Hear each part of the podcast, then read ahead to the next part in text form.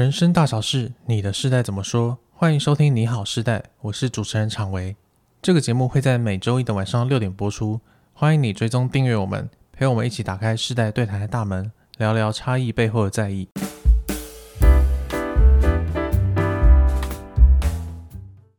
Hello，大家好，我是常维。今天要聊的话题是无缝接轨。那在开始之前，我们要先来宣传一下 APP。好，这个题目真的让人觉得又兴奋又期待。你你期待到不让常委讲完，你就先要忍不住，因为他自己就先上场了。好好好，那个起点文化的 APP 已经上架了，现在你在 Google Play 商店还是 iOS 的 App Store。你都可以下载起点文化的 APP，然后要记得要打启动的启，嗯，不是起点的起，是启动的启哦。嗯，对，请你在让你在收听节目或是我们课程的时候，有更棒、更好的服务跟体验哦。好，那我们回到今天正题，今天要聊的话题是无缝接轨。哇，那我们的与谈人是怡轩老师。Hello，大家好，我是怡轩。还有嘉玲老师。Hello，大家好，我是嘉玲。好，大家听过无缝接轨吗？无缝接轨的意思呢，就是你在结束一段关系之后，很快就投入到另一段关系。那这个无缝之所以叫无缝，是因为它那个很快的那个状态，是对。那很快这个意思呢，其实因人而异。嗯、有些人会觉得说两三天内这样很快，有些人觉得一两年内都很快，对。所以那个很快，其实真的真的是完全不同的、嗯、没有标准的。哎，我觉得这边可以先邀请听众们想一想，就是你自己。结束一段关系之后，你多久会到下一段关系？跟如果你的前任他多久就找到下一段关系，你会不行？对对，可以在底下留言。是是，好。然后我觉得我我们其实，在工作转换跑道的时候，我们其实完全是很需要无缝接轨的。对对啊，就是我们我们好像。就是现在有一个名词叫裸辞嘛，那个就是不是无缝接轨。对、嗯，那那个我们之后再聊。好，对。那可是，在工在工作上面，我们觉得无缝接轨是一个很正常的状态，就是你先找到一份工作，然后你再到下一份工作是很正常的。所以意思是一定有重叠，就是你在上一份工作的时候就去面试下一份工作了。对。可是，在亲密关系里面，我们好像很不能接受这样。对，就是我们没办法接受说。就算我们没有重叠，我们就是真的是结束这段感情，然后才很快的找到下一个对象。这个状态其实你也很容易会被，不管是社会还是你的前任，都会有一些呃不舒服或是不满的声音出现。是，那那我在网络上就看到一个故事，这个故事是这样哦，就是有一个网友，她跟她的男友交往了七年，然后因为价值观不合，所以分手了。结果这个男友呢，他在一个月后就跟一个新的女友在一起。那这个网友就觉得说。我自己被无缝了，为什么？嗯、为什么我男朋友可以无缝接轨？好好不舒服，好 好不开心。我觉得他是不是觉得对方比你比我快，生气这样？有有可能。然后还有一个就是的感觉吗？呃，我觉得还有一个就是你怎么可以这么快就放下了？这么快就走出情伤了？啊、我们今天来聊、这个、我还在受伤，然后你怎么就已经好了？这样？嗯，那原 PO 当然知道，就是网友当然知道说，哦，他们两个分手了，所以他要跟谁在一起，多快在一起，不干我的事。但是呢，他还是会觉得说。我的前任是不是有劈腿？然后是不是其实没那么爱我，所以他才可以这么快就好了？然后就上网讨拍，结果呢，底下留言就是一样，就是跟我们以前讨论案例一样，赞成两派。对，我就在想，嗯，这个真的是一个很很跨时代的话题。嗯，因为以前我们其实没有无缝接轨这个词。对。但是我们会说，就是很快找到下一个对象的人，就是薄情寡义，然后花心大萝卜。还有另外一份的另外一方的说法，就是对方很有能力啦。就很有本事，马上就有找到。有这么正向的看待他吗？就是如果是那个人的朋友，可能会可能会这样觉得。对，我们会说很渣吧？对，或者他是近年来，嗯，对，渣男渣女这样。对。那现在我们会开始讨论无缝接轨这这个词，而且我们会讨论说无缝接轨到底是对的还是错的。然后，虽然我觉得目前好像社会上还没有一个很明确的定论，但是这个观点好像也在松动了。就是我们。开始不觉得无缝接轨完全是很很渣很糟糕的行为，嗯、而是会有一个另外的理解。嗯、那今天我就会想来问两位老师，因为无缝接轨这个东西其实有牵涉到我们社会上的一点道德问题，嗯、就是、嗯、对，就像刚刚讲的，就是我们会很容易觉得说无缝接轨别人的人是渣男渣女，嗯，然后很多人会很生气无法接受，但是这背后好像有一些东西可以讨论。是，那想先问怡萱老师，你会怎么看无缝接轨呢？我会怎么看无缝接轨？我觉得就是他比较直觉的，就是会去牵涉到情绪的问题。就是如果我们被无缝的时候，你会非常非常的难过跟生气的话，是比较负面的情绪。他通常会跟没有好好说再见有关系。哦，对，就是如果如果两个人是彼此好好说再见的状况，其实是就是已经是。祝福的前提去分开，就比较不会有这种心情啦。那我自己会觉得，在年轻的时候啊，我以前分不清楚，其实这里面还有两个议题，就会很容易搅在一起，就搞不清楚自己到底怎么了。嗯、那这里面的两个议题，就是一个是你跟你跟对方的议题，就是你们是怎么分开的；那另外一个就是你跟你自己的议题。那你跟对方的议题，就是呃，我刚刚有讲的。就是你们是不是有充分的理解这一段关系要结束，oh. 然后彼此的彼此不适合的原因是什么？如果都有这种了然的话，哎、嗯欸，我们好像有一集敲门在聊那个，嗯、就是呃，如果被分开的话，有没有有没有讲理由是很重要的。对对，嗯。而且如果你们有好好说再见，那大家可以想一想，那个说再见的过程，它不会是一天或一个 moment，、oh. 它是一个持续的过程嘛。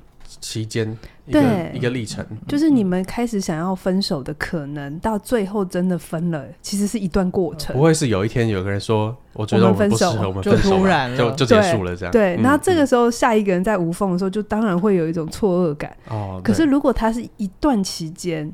然后后来，不管他是快的找到下一个还是慢的时候，其实相对的会比较容易可以接受，因为你们就真的是这段感情过去了。嗯嗯，对啊对啊，所以所以呃，当你能够跟对方有处理好好好说再见的议题，其实这个呃后坐力会小一点。那如果你跟自己的部分，就是如果你发现啊，你自己是一个很需要。放身边一直有人的人，有可能是我自己觉得啦。可能我自己在年轻的时候也还比较算是属于焦虑型的依附，哦、就会就会很需要抓住一个人。就是假设如果我跟对方分手，然后呃，我很马上想要再有一段感情，我可能是那个状态。但我如果现在来看的话，我会觉得只要有好好的说再见，其实不管对方无不无缝，就是尊重就好了。嗯嗯，对对对，嗯对。嗯我我觉得这个东西很有趣，就是如果我们是那个选择无缝的人，我们会有很多理由，我们会觉得，我就真的是分干净啊，对不对？就像你讲的，然后我其实就是很渴望旁边有人，所以他到底是不是真的有 overlap，就是有劈腿，其实真的不一定，是真的是不一定，可是很容易被无缝的那个人会这么理解，是是是，所以这个议题其实。其实不甘，我们只能说无缝的那个人，我们只好祝福你嘛。因为如果就心理学的角度的话，我们可能会说这样你会把前一个关系的议题带过去。哦，你可能会有一些移情的作用。对，移情对，这可以去听那个心理懂猫猫。对，但就是这个东西是他本身的选择，他自己承担。对，我们也不能说什么，他愿意下一段感情好或不好，最大的。当事人就是他嘛，对不对？嗯嗯、可是我们在旁边被无缝会不舒服。嗯、其实我觉得牵涉到另一件事情是什么？才是我们今天真的要讨论的，就是我们对于忠诚的定义到底是什么？忠诚，对，就这，这好像是在一个婚姻里面才会听到的词。哎、欸，你们在谈恋爱的时候不会期待对方忠诚？对，可是我们没有想过说会谈恋爱的时候也会有忠诚这个意思。如果说婚姻里面，我以前的观念啊，我这个时代的观念，如果说婚姻里面的忠诚要百分之百，谈恋爱的忠诚其实我自己会抓大概百分之六七十就可以了。什么叫做六七十？我这样会不会在感情里面太有弹性了？怎么定义那个三四十啊？就是我可以跟别人暧昧，跟瞄来瞄去吗？不是，我问你。你如果说真的无缝的事情产生了，那你觉得有多大的几率是，就是比如说我今天跟你分开，然后我跟常维在一起，那会不会是其实我跟常维已经交往，就是有一些朋友的交情了，这样算无缝吗？嗯，所以这里面定义很模糊啊，对啊，对啊，所以我刚刚说的百分之六七十就是假设我跟你在一起，但是我跟常维有一些。有点什么的情愫，但是你们不会告诉你的。哎，我们这样子下去会整个百分之六七十是给自己的。哎，对对对对对对，你要保留一些三四十给自己。等一下，等一下，那你的伴侣这样子，你 OK 吗？你先讲回那个忠诚的议题。我没有跟当时的伴侣核对这件事。我觉得为什么我们的影剧圈都有这么多好看的戏？是不是就是这样啊？就是。本来是朋友，充满了多彩多姿的然后生活可能性。你等他，他等你，然后终于你分手，我可以进来，我可能不会爱。然后我们又开启下一段 轮回。对，然后到底会不会有好结果？没关系嘛，我们就青春是、啊啊。所以这，所以这个世界需要起点文化、啊。好，好，我们回来可以回来讲忠诚吗？可以。我觉得这东西大家可以冷静下来想一想，不管你今天是在婚姻里，还是有一段感情，或者你曾经被别人这么过，我们先冷静哦。哈，我现在不要，我还没有开始讲，就开始觉得哦，立场要站好哦。嗯，我想要问大家哦，包含你们两位，你们觉得忠诚是双方的意愿，还是可以要求的权利？年轻人先回答。小时候真的会觉得是权利，是权利，对，就会觉得说，我们就是定了这个契约，那你就要遵守它。嗯，你遵守它，你违反了，我可以要求你改过。但这样这叫忠诚吗？还是这是其实是一种控制 或者对价关系？对我我觉得我先跳，不要讲亲密关系，我觉得那里没有太多投射。那如果在工作上面，你觉得你老板可以要求你忠诚吗？我绝对不行，我绝对会 不鸟他。哦，你不会要，就老板期待你忠诚，对吧？对。可是你不会，你会假装这件事情，对吧？然后在做的时候。稍微不留痕迹一点，就是偷偷面试、嗯、偷偷决定，然后偷偷给他一个理由，然后就 smooth 的走掉了。嗯、总有一天才发现，其实你无缝这样子。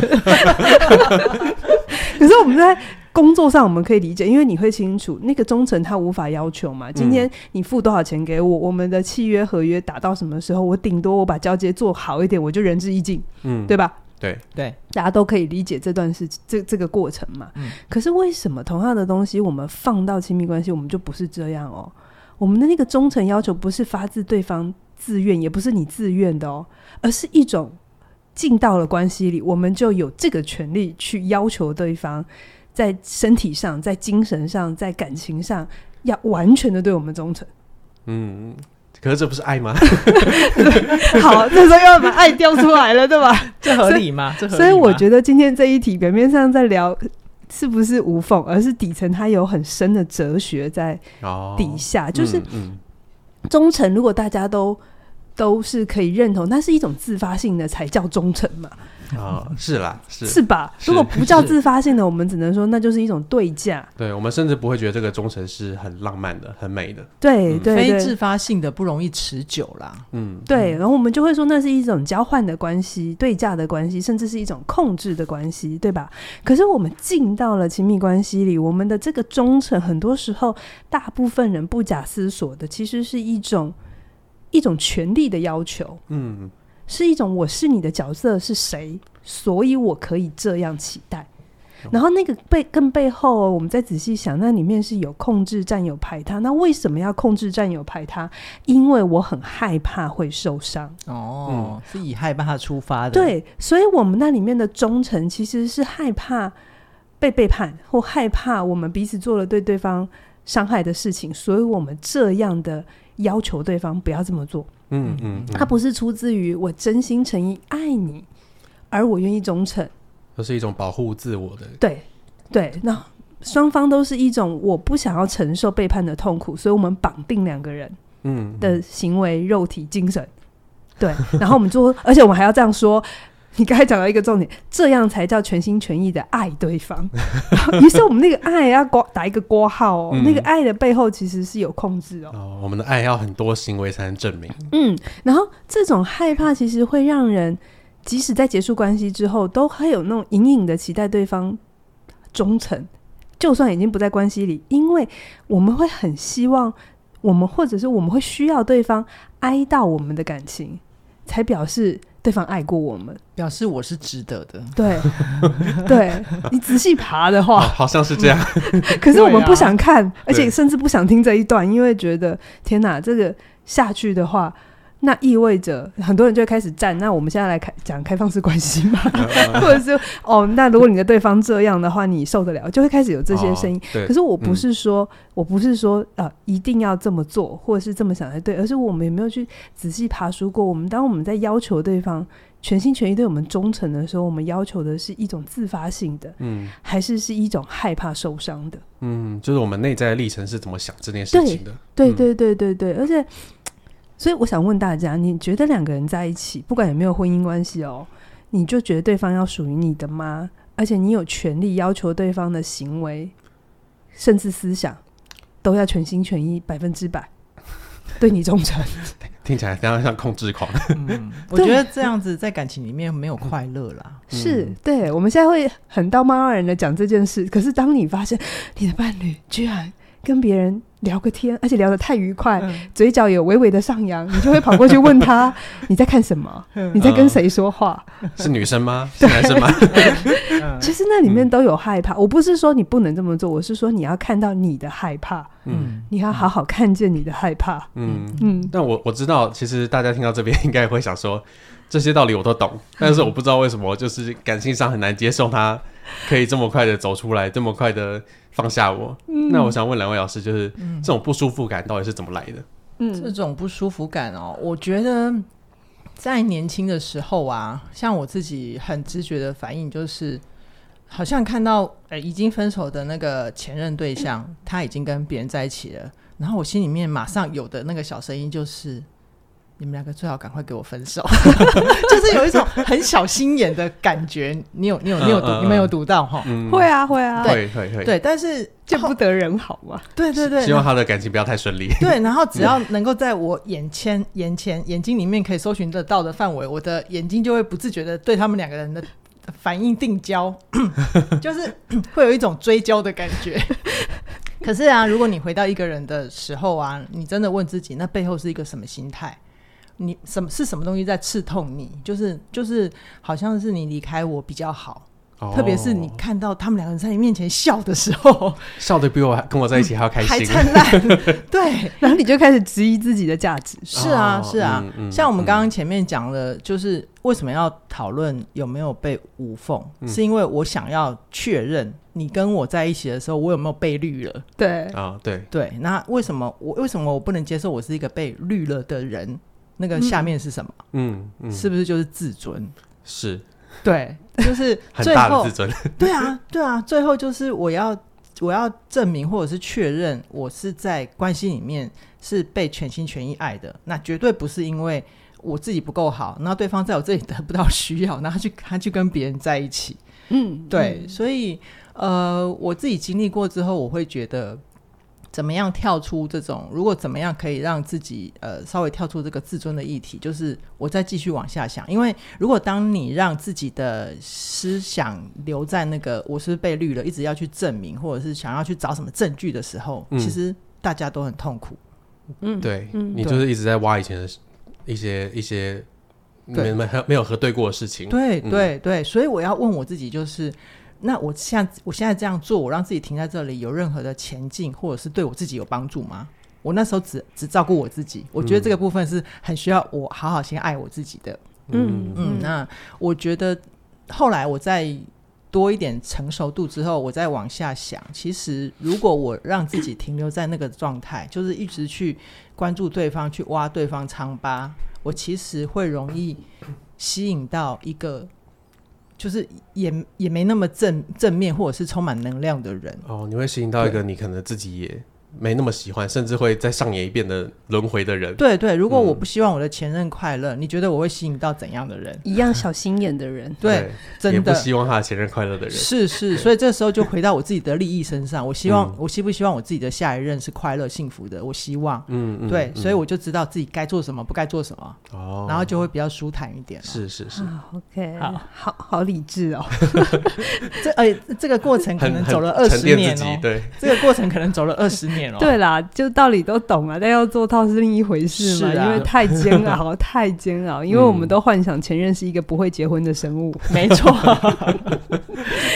这是我听一个段子讲的哦。嗯，那再再往下挖哈，就是你想想看哦，我们会不会有那种心情是，如果前任有人要，分手之后就马上有人要，那我们会不会有怀疑是，那是不是我不应该跟他分手？他其实人很好。他其实很有价值，嗯、好，好像是哎。好，那如果前任分手没有人要，一直没有人要，我们也还会怀疑是，那我是不是太蠢了？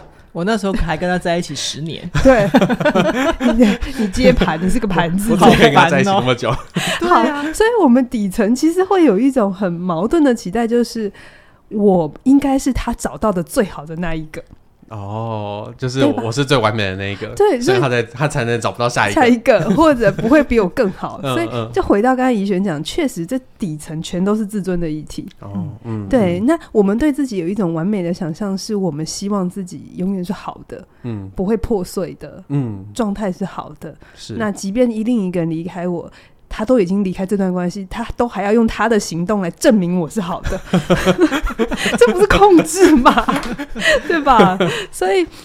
嗯，我会觉得那个时候，那这这里面那个情绪很优美了哈。嗯、但是我们在想，再仔细往下想，如果对方很快走出来，嗯，他们真的就他没有这么的难受，或他你感觉他没有这么难受，因为有些人的难过不会长在脸上啊。对对对。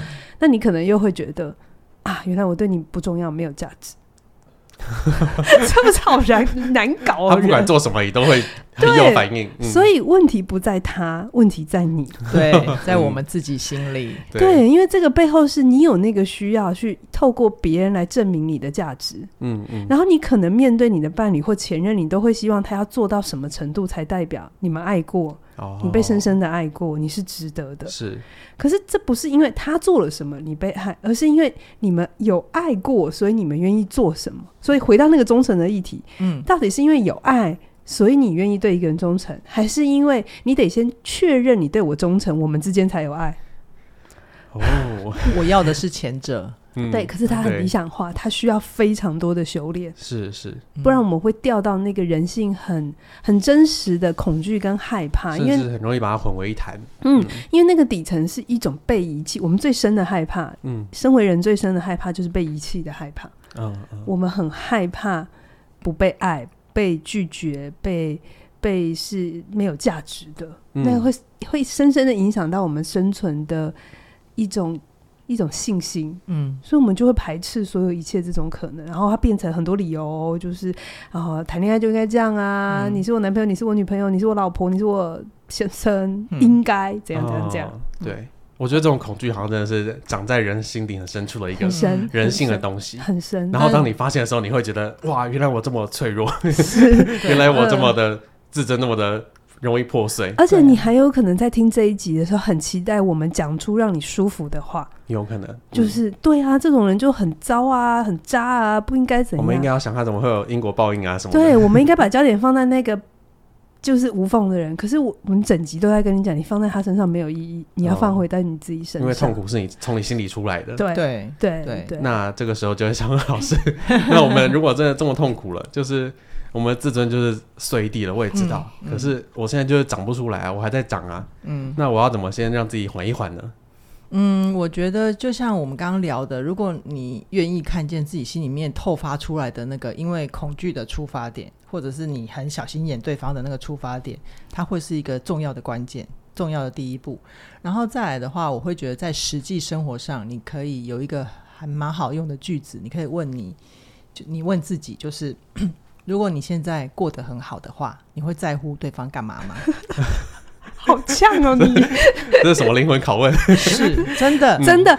可是也说真的，嗯，你如果真的也很快乐，你其实也不会管他有没有无缝，他有没有下一任，或是他甚至过得很快乐，你也会觉得哦，那不错啊。这样对，你一定是你还陷在深深的失恋的痛苦里，所以看着他不痛苦的时候，你很痛苦。哦，对啊，所以你才会有这么多的时间跟精力，把你的眼睛跟目光焦点通通集中在对方身上，就是确实。但是我需要。也劝这样子的朋友，就是当你越是去看着对方的幸福，他会更显，他会更显化你的孤单。有时候你这个孤单不一定是真的哦，因为如果你看不见身边的人有其他人在关心你的话，你只盯着那个对方的话，其实也有可能会让自己错失机会。嗯，然后再来就是，好，如果回到对方身上，如果如果。各位朋友也曾经跟我当年一样，有一段时间是走不出来的。那我们现在，我从现在的角度再来问自己的话，我就是会觉得，会不会对方现在的幸福，还是会有他们关系里面的 pattern？哦，就是、一定一定会有。对，就是、嗯、就是假设如果我是一个一直只要跟前任分手，我马上就有下一任的人，你觉得我真的会幸福快乐、哦、幸福快乐吗？就是你，你一直你会你会一直用重复的动作去满足你那个很底层没有解决的需求。对啊，对啊。然后，比如比如说以前年轻有体力的时候，很多事情可以 cover，就是可以 cover 我心里面不去看自己的那一块。嗯，但问题是我们我们会老啊，不然你以为什么中年议题？我们做世代不就在讲这件事吗？对啊，对啊，中年就是中年危机，还是说呃更年期危机？虽然我很不想提这个字。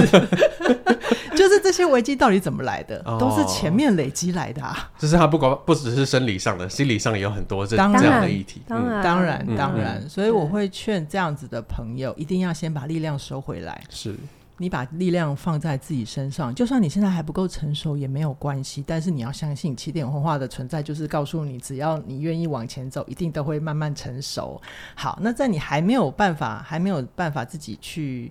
很好的掌控自己的专注力的时候，必要的时候就先断网吧，哦、或者是把对方从你的名单里面剔除掉。欸、我们好像最近的脚本有写这一集，哦、就是之后会有一个脚本。对对对，嗯、你们听一天听一点，叫做什么？分手忘不掉怎么办？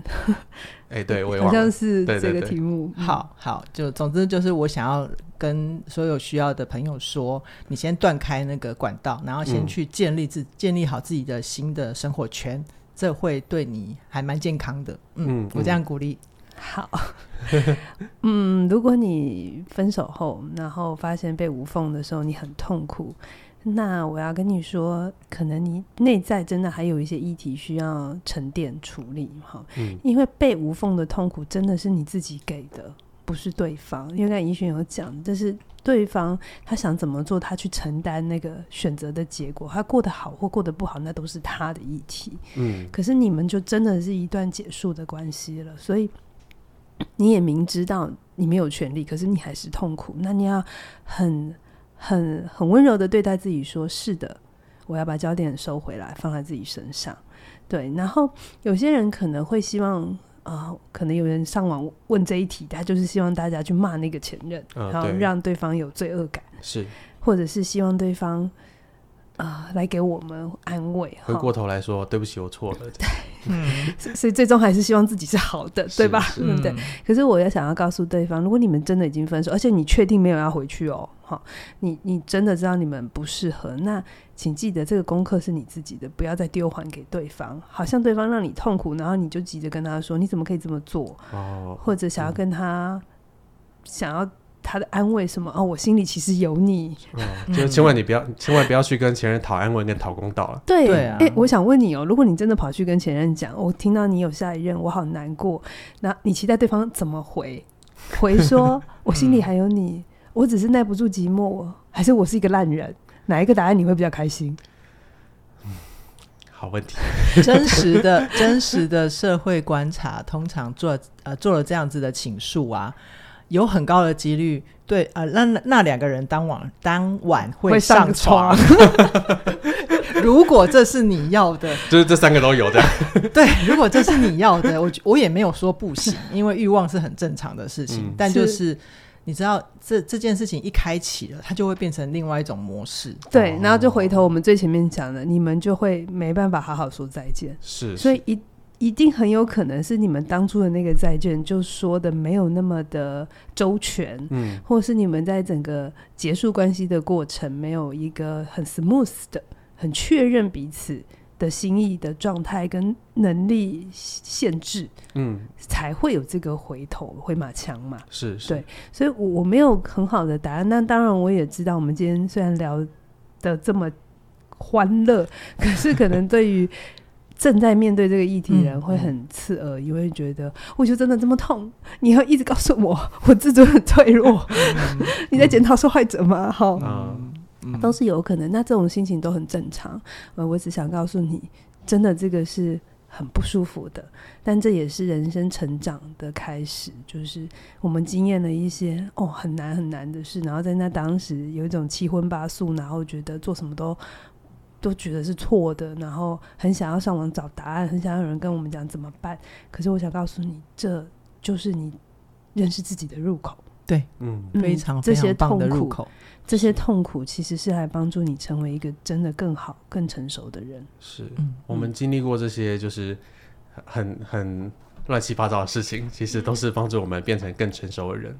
那今天我其实听完两位老师的分享之后，我觉得被无缝好像后面真的有两个很重要的议题。第一个就是你的自尊，然后第二个就是当时候你们有没有好好的说再见。